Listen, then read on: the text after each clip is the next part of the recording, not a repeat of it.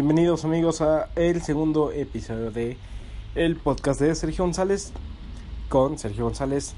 Yo soy Sergio González y quiero empezar diciendo que estoy muy contento porque esta semana logramos duplicar la cantidad de episodios del podcast. Y espero también que se duplique la cantidad de oyentes de este bonito podcast. Bien, antes de empezar, quiero hablar de un gran problema que tuvimos de contaminación. Y es que, aparte de que me, me molesta mucho que esté contaminado, obviamente, también me causa mucho conflicto que la gente se alarme y que se ponga a hacer conciencias ahorita y que suba fotos de ositos polares muriendo hasta ahorita, hasta que tuvieron la contaminación en la cara. Pues bien amigos, déjenme decirles que eh, el calentamiento global es algo que es un proceso totalmente natural, es algo que, que lleva pasando y que va a seguir pasando seguramente. Pero el problema es nosotros. Nosotros somos un gran problema ya que este calentamiento global lo hemos acelerado muy, muy cabrón. Y quiero que empecemos revisando datos. Este, el primero que tengo es que este proceso inicia, o este gran boom que tenemos del calentamiento global inicia con la revolución industrial. En la revolución industrial empezamos a quemar demasiado carbón, empezamos a quemar combustibles fósiles, por así decirlo ya todo conjunto, que es carbón, petróleo y gas natural. Esas tres cositas. Esas tres cositas las hemos estado usando yo creo que de una manera desproporcionada y lo que genera esto es el famoso dióxido de carbono. El dióxido de carbono es muy peligroso. Lo que hace es que retiene eh, la luz solar, la luz del sol que entra a la Tierra rebota, por así decirlo, y se va al espacio otra vez. Lo que provoca el dióxido de carbono es que retiene ese calor. Pero el dióxido de carbono no es lo peor que tenemos. No, hay otras cosas peores, otros contaminantes. Y en este caso quiero hablarles del metano el metano, que es este gas que se produce en la descomposición de este, la descomposición en general, ¿no? Todo lo que se descompone, que se echa a perder, por así decirlo, genera metano. Y tenemos eh, un problema con los depósitos de basura. Nosotros generamos demasiada basura. Y creo que hemos empezado a tomar conciencia muy lentamente de ya no usar popotes, ya no usar desechables, ya no usar bolsas plásticas pero falta más, es muchísima en serio la cantidad de basura que utilizamos. Y el problema es que en nuestro país la cultura de el reciclaje y de separar basura no está. Nadie separa basura, al menos que yo conozca. Y por ejemplo en la universidad o en otros lugares públicos sí tenemos estos contenedores que es para colocar la basura como va. Pero aparte de que no hay esa cultura de hacerlo, tampoco tenemos la cultura de cómo o qué cosa es lo que va en cada espacio y es muy complicado que la gente se empiece a, agarrar, o sea, la gente por sí sola nunca se va a informar, tienes que obligarla básicamente. A los niños hay que empezarles a decir cómo se separa la basura y qué cosa es lo que va en cada lugar, ¿no? Y que es a fuerza, que se tienen que hacer ni siquiera porque se vea bonito, sino porque es necesario para que nosotros tengamos una calidad de vida ya no mejor, pero sí que se mantenga estable en la que tenemos actualmente. Y quería hablarles de, otro problema con el metano, que es la ganadería y la agricultura. Estas dos cosas generan también demasiado metano. Y es que el, metano, eh, conserva 20 veces más el calor que el dióxido de carbono. Es peor el metano. Y nadie habla de esto. Nadie, nadie habla de cómo eh, la cría de vacas es peor que eh, lo que producen los automóviles todos los gases que producen las vacas son peores que todos los gases que producen los coches. Y nadie habla de esto, nadie les dice nada. Siempre nos vamos por lo que tenemos enfrente, los coches que deben de pararse, de que no circula y todo esto, pero no hablamos de que debemos empezar a reducir la cantidad de carne de vaca que, que usamos, que consumimos. Ya, parar con esto es en serio muy preocupante la cantidad de vacas que hay y porque genera mucho. Y en cuanto a la agricultura, otro producto súper básico, que es el arroz, contamina también demasiado. La producción de arroz genera muchísimo metano. Entonces estas tres cosas, que es basura, dejar de comer carne de res y también dejar o bajar los índices de consumo de arroz. Estas tres cosas. O, y bajarlas primero y ya después encontrar una forma de que se puedan este, volver sustentables, ¿no? Esto es, eh, es lo que debemos hacer, ¿no? Y ya hay que empezar a tomar conciencia, ya que lo tuvimos enfrente y que vimos que sí existe y que sí pasa, y que, y que sí está culero, ¿no? Porque hay gente que sí se puede morir por respirar este aire contaminado.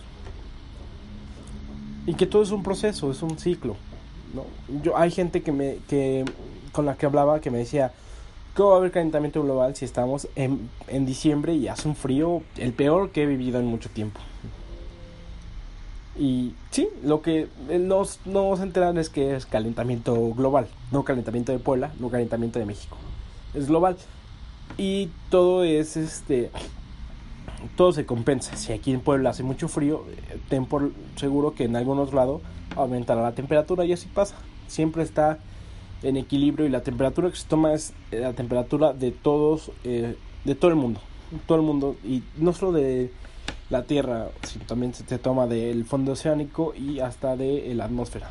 Y sí, hay niveles muy altos de o sea, ha aumentado mucho la temperatura, ha aumentado mucho y bueno, no quiero ni siquiera hablar de las consecuencias. Tal vez eh, las consecuencias naturales que de este calentamiento global podría ser una era de hielo, ¿no? Ya han pasado antes. Pero el problema de los niveles de contaminación que tenemos es que el agua, el agua que quede líquida no va a poder usarse para el consumo. Van a ser pequeños chaquitos de agua.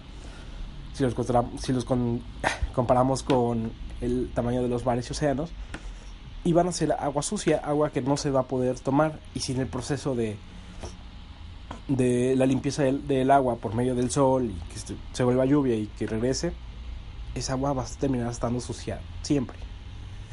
Entonces, y obviamente sabemos qué pasa si no tenemos agua limpia, ¿no?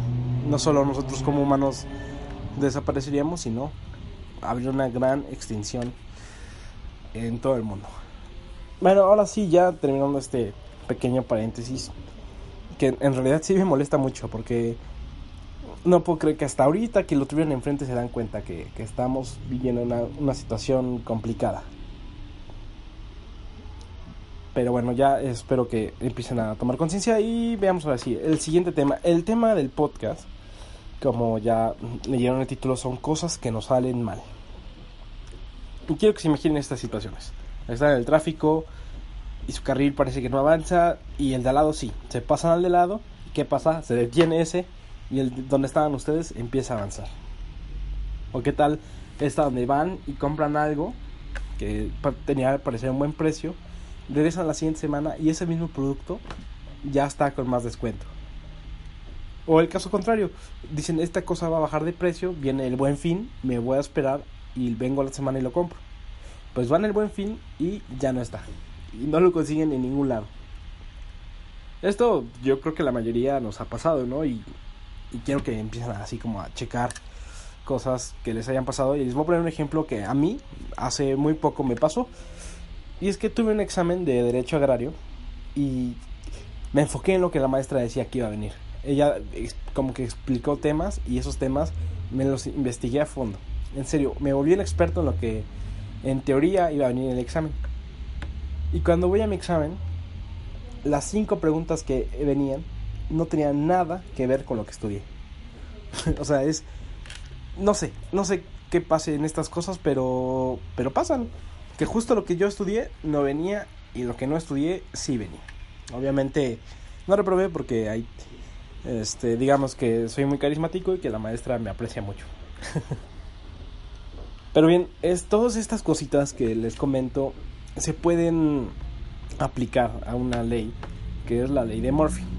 Y no amigos, no me refiero a Eddie Murphy, el actor y cantante, sino a Edward Murphy, quien era un científico que trabajaba para Estados Unidos en el ámbito de cohetes espaciales, obviamente. Y en este eh, hizo un experimento en el que iba a comprobar la fuerza que experimentaba el cuerpo humano al someterse a grandes velocidades. Para esto conectó electrodos este, en el cuerpo de un chimpancé. Este es un experimento, obviamente. Y le pidió a su asistente que conectara electrodos en el cuerpo del, del chimpancé para comprobar los niveles de fuerza. Lo que pasó es que al realizarse el experimento, los niveles no concuerdan con nada, no tienen sentido. ¿Qué, ¿Por qué? Pues porque justo su asistente conectó todos los electrodos mal. Y es que pónganse en situación, es como si pusieran un examen de verdadero o falso con 10 preguntas y ustedes las contestan al azar y resulta que las 10 preguntas las tienen mal. Obviamente, pues el señor Murphy se enojó, se molestó y llegó a, a su famosa ley que, que es básicamente que es básicamente la ley que nos lleva a esto. La ley dice así.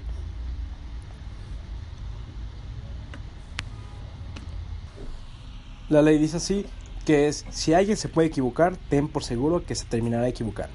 Lo que evolucionó hasta nuestra época a si algo puede salir mal, ten por seguro que saldrá mal.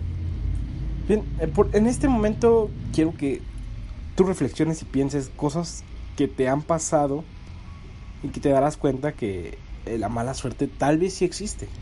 Eh, que has tenido momentos de mala suerte que hasta parecen inexplicables, ¿no? Parece que todo el universo se, se junta para que a ti te vaya mal. Y es que puede ser, ¿eh? O sea, es muy, muy probable. Pero bien, no, no, no existe la mala suerte. Lo que sucede es que tenemos dos cosas de nuestro lado. El primero es la probabilidad. Hay cosas que no nos damos cuenta y que son simplemente estadística de cosas que nos van a pasar. Es estadística pura y dura. Eh, un ejemplo claro es con el, de los carros. Si tú te pasas al que está avanzando, no creas que eres el único con esa idea brillante de pasarse al carril que está avanzando más rápido por lo que el otro carril quedará más vacío y avanzará más rápido. Fácil, ¿no? Y otro que puede pasar es que tú vas en el carril y cuando vas avanzando no te fijas en el carril dado si está avanzando o no, tú te fijas en ir manejando. Y cuando estás detenido, ya no te fijas en manejar, sino que te, fijas en el carril de lado que está avanzando más rápido. Es simple percepción. Puede que algunas veces vayas en el carril que está avanzando rápido y ni siquiera te das cuenta. Y así pasa.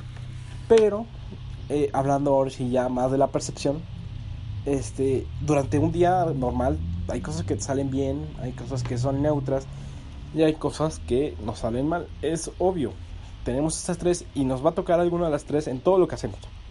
Y es aquí donde se cumple la ley de Murphy. Imagínate este ejemplo.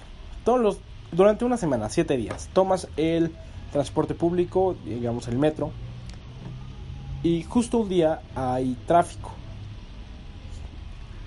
Bueno, no hay, no hay tráfico, porque en el metro no hay tráfico, ¿verdad? Digamos que hay un accidente que hace que esa cosa se tenga que detener en una estación mucho tiempo. Tú no te vas a acordar de los otros seis días en el que el metro avanzó con total normalidad. Te vas a acordar de ese día en que justo llegaste tarde a tu trabajo o a donde tenías que llegar por culpa del metro. Y así pasa con todo, ¿eh? eh yo quiero quiero darles un ejemplo también ya un poco más personal, en donde yo le pregunté a una amiga que qué tal su año. Esto se lo pregunté en diciembre. Y, le dije, oye, pues cómo, o sea, ¿qué balance haces de tu año? Y me, me contó que no le había gustado, que para ella era uno de los peores años. Y me empezó a contar todo lo que había pasado para considerar ese año como uno muy malo. Obviamente yo con esta persona tengo convivo mucho, entonces le, le recordé todas las cosas buenas que hicimos y en especial fue un concierto al que fuimos que, que era de un grupo que nos gusta muchísimo y que obviamente nos ha repetido y que solo nos ha pasado una vez y que debería ser como un año muy bueno, ¿no? Porque pasaron cosas muy buenas, pero aquí pasa lo que les digo. Solemos ser muy pesimistas y recordar solo las cosas malas. Y es que ya no deberíamos ser así. Tenemos que empezar a ver ya esas cosas buenas y también las normales que nos pasan y se van a dar cuenta que en balance nos pasan más cosas buenas que malas. Y entonces debemos dejar de ser tan negativos y empezar a ser más positivos en cuanto a cómo reaccionamos y en cómo vivimos para poder eh, afrontar mejor eh, los problemas que se nos vengan.